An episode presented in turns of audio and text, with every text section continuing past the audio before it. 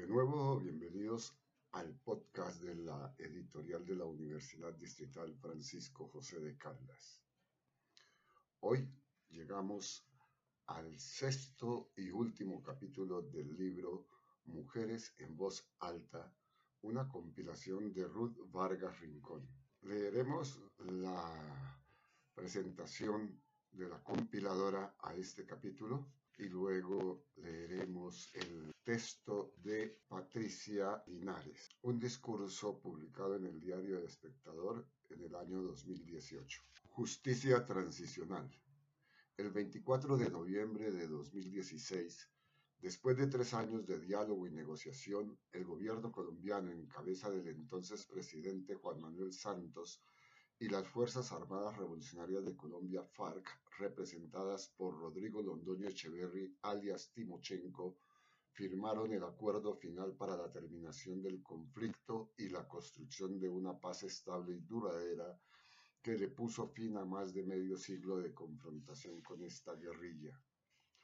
Reconociendo la magnitud del daño y sufrimiento que el conflicto armado produjo en la población, el acuerdo incluye la creación del Sistema Integral de Verdad, Justicia, Reparación y No Repetición, el cual, desde un enfoque de justicia transicional, combina diferentes mecanismos para satisfacer al máximo los derechos de las víctimas. El sistema integra la Comisión para el Esclarecimiento de la Verdad, Convivencia y No Repetición, la unidad de búsqueda de personas desaparecidas en el contexto y en razón del conflicto armado y la Jurisdicción Especial para la Paz, JEP, la cual es, para muchos, no solo el corazón del acuerdo de paz, sino también su punto más álgido. La JEP, que entró en operación el 14 de enero de 2017, es el mecanismo de investigación a los integrantes de las FARC miembros de la fuerza pública y civiles que hayan participado en el conflicto armado y que tienen alguna responsabilidad en los crímenes más graves y representativos que hayan sido cometidos hasta la firma del acuerdo de paz. La principal responsabilidad de la JEP es entonces juzgar a quienes fueron responsables de crímenes atroces cometidos durante el conflicto armado y satisfacer el derecho de las víctimas a la verdad, la reparación y la no repetición. Esto implica lograr en primera instancia que esos actores rindan cuentas sobre lo sucedido. Es por ello que en este mecanismo, que no podrá tener una existencia superior a 20 años, también se incorporan acciones de justicia restaurativa y sentencias alternativas que hacen posible que quienes sean juzgados accedan a penas menores a las que obtendrían con la justicia ordinaria, siempre y cuando cumplan las condiciones que se les marcan. Este, junto con la posibilidad de brindar amnistías e indultos cuando la JEP lo estime, en consonancia con la ley, es quizás uno de los aspectos más polémicos y debatidos por diferentes sectores políticos y sociales por diversas razones y con discursos que posicionan, por ejemplo, la idea de que se colará la impunidad. Al respecto, Patricia Linares, designada presidenta de la JEP en septiembre de 2017 y por un periodo de tres años, ha recordado que la justicia restaurativa no puede enfocarse solamente en las sanciones a quienes son juzgados porque su objetivo es contribuir a la máxima verdad posible y ello implica brindarles seguridad jurídica y garantías que les lleven a rendir cuentas y reconocer su responsabilidad en los crímenes cometidos. Se trata en este sentido de superar el conflicto poniendo en el centro, como se señaló antes, la justicia y la máxima satisfacción de los derechos de las víctimas, investigando, juzgando y sancionando de manera efectiva y con celeridad a los responsables para así cerrar los respectivos capítulos de violencia. Patricia, a quien leeremos más adelante, ha acompañado desde diferentes lugares y durante varios años la defensa y dignificación de las víctimas del conflicto armado colombiano, prestando especial atención a las mujeres, a los grupos étnicos y a las violencias basadas en género en su carta de motivación para ocupar su posición actual en la JEP, cuenta un poco de su historia y mucho de sus apuestas como defensor. Soy Patricia Linares. Crecí en medio de una guerra sin tregua de la cual las principales víctimas han sido las mujeres, los niños, los campesinos y las comunidades étnicas. Me hice abogada asumiendo que en el derecho encontraría herramientas para transformar una sociedad injusta y excluyente y me adentré en el derecho internacional de los derechos humanos y en el derecho internacional humanitario. En los 80 inicié mi carrera en un contexto de violencia exacerbada a la que el Estado respondía con represión, lo que reforzaba la convicción de quienes encontraron en la rebeldía y la insurrección un camino para transformar la sociedad que los excluía. Desde la rama judicial aporté a la Asamblea Constituyente que expediría la Constitución de 1991 que consolidaría el Estado Social de Derecho y en la Corte Constitucional como magistrada auxiliar contribuía a desarrollarla. Como procuradora para derechos humanos y asuntos étnicos me confronté con una realidad que trasciende los límites del ser humano y me dediqué a los derechos de las mujeres, hombres, niños y comunidades étnicas víctimas del conflicto, reconociendo la desigualdad y la exclusión que los afecta exigí la aplicación del derecho internacional humanitario en los escenarios de guerra y acompañé a las víctimas en procesos como el de justicia y paz. En el Centro de Memoria Histórica desarrollo investigaciones sociojurídicas sobre justicia transicional, derechos humanos, derecho internacional humanitario, género y tierras y apoyo procesos pedagógicos, especialmente con la fuerza pública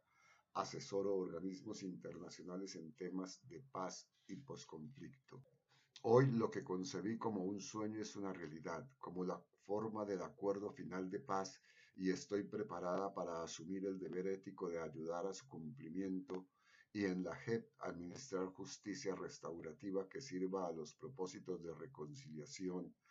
que alivie el dolor de las víctimas y reconozca la voluntad de los excombatientes que acudirán a una jurisdicción cuyo compromiso es contribuir a la reconstrucción de un país que no soporta más guerra.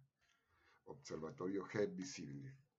La JEP y los propósitos de restauración que Patricia señala en su exposición han atravesado momentos álgidos. Por ejemplo, el 10 de marzo de 2019, el presidente Iván Duque manifestó públicamente su decisión de oponerse, por inconveniencia,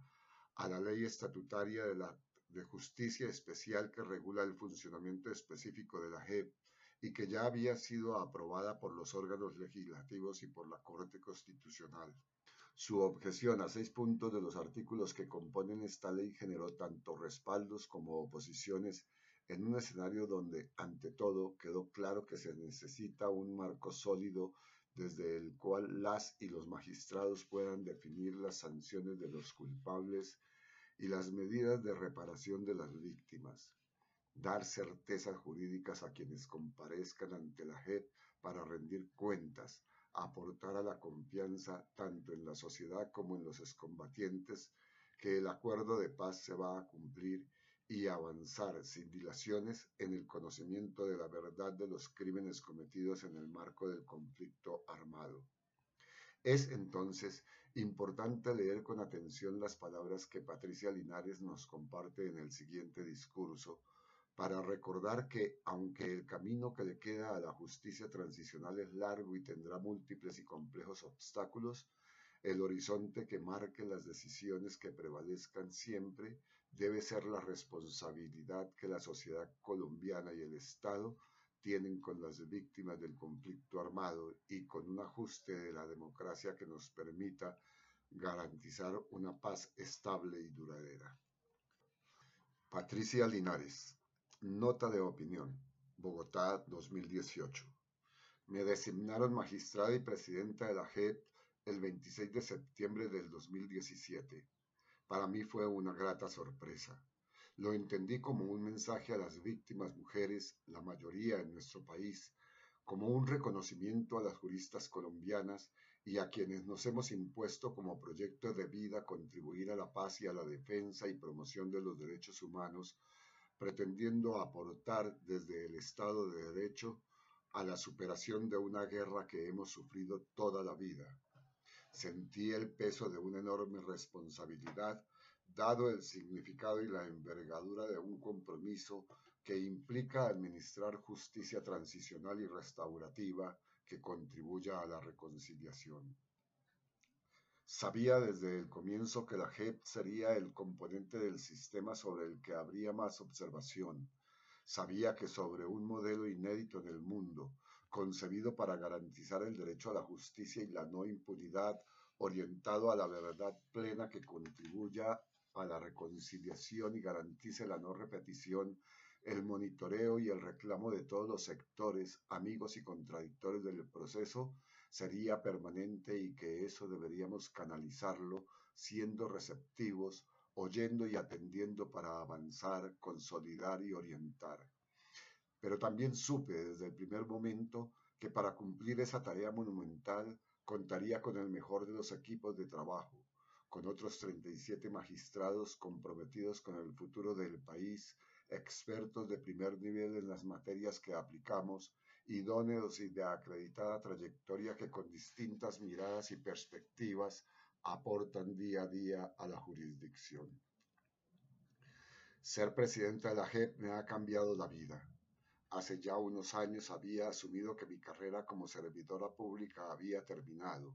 Había sido magistrada auxiliar de la Corte Constitucional y procuradora delegada para derechos humanos, y estaba aportando desde la academia la consultoría y la asesoría a entidades comprometidas con estos temas. Esa decisión me había permitido una vida tranquila, decidía qué hacía, con quién lo hacía, escribía, opinaba e intentaba contribuir a la construcción de un proceso que entiendo necesario e ineludible para nuestra sociedad y siempre me encontré con gente maravillosa que me abrió espacios. En la última etapa estuve al lado de personas como Edgardo Maya, un referente ético y profesional para mí, y de Gonzalo Sánchez y su equipo que le dieron espacio a la memoria que dignifica y repara. De un momento a otro asumí un trabajo de 24 horas al día con mucha presión, altos niveles de desconfianza e incomprensión que intentaba avanzar en medio de un debate político y una campaña electoral compleja. He aplicado una premisa que se le impone al juez, la que señala que su principal lenguaje son las providencias y que por fuera de ellas la regla es el silencio. En mi tarea de asesoría o enseñando en la academia, estaba acostumbrada a expresar lo que pensaba sin prevenciones. En mi condición de presidenta de la JEP, cuando me pronuncio no lo hace la persona, lo hace la institución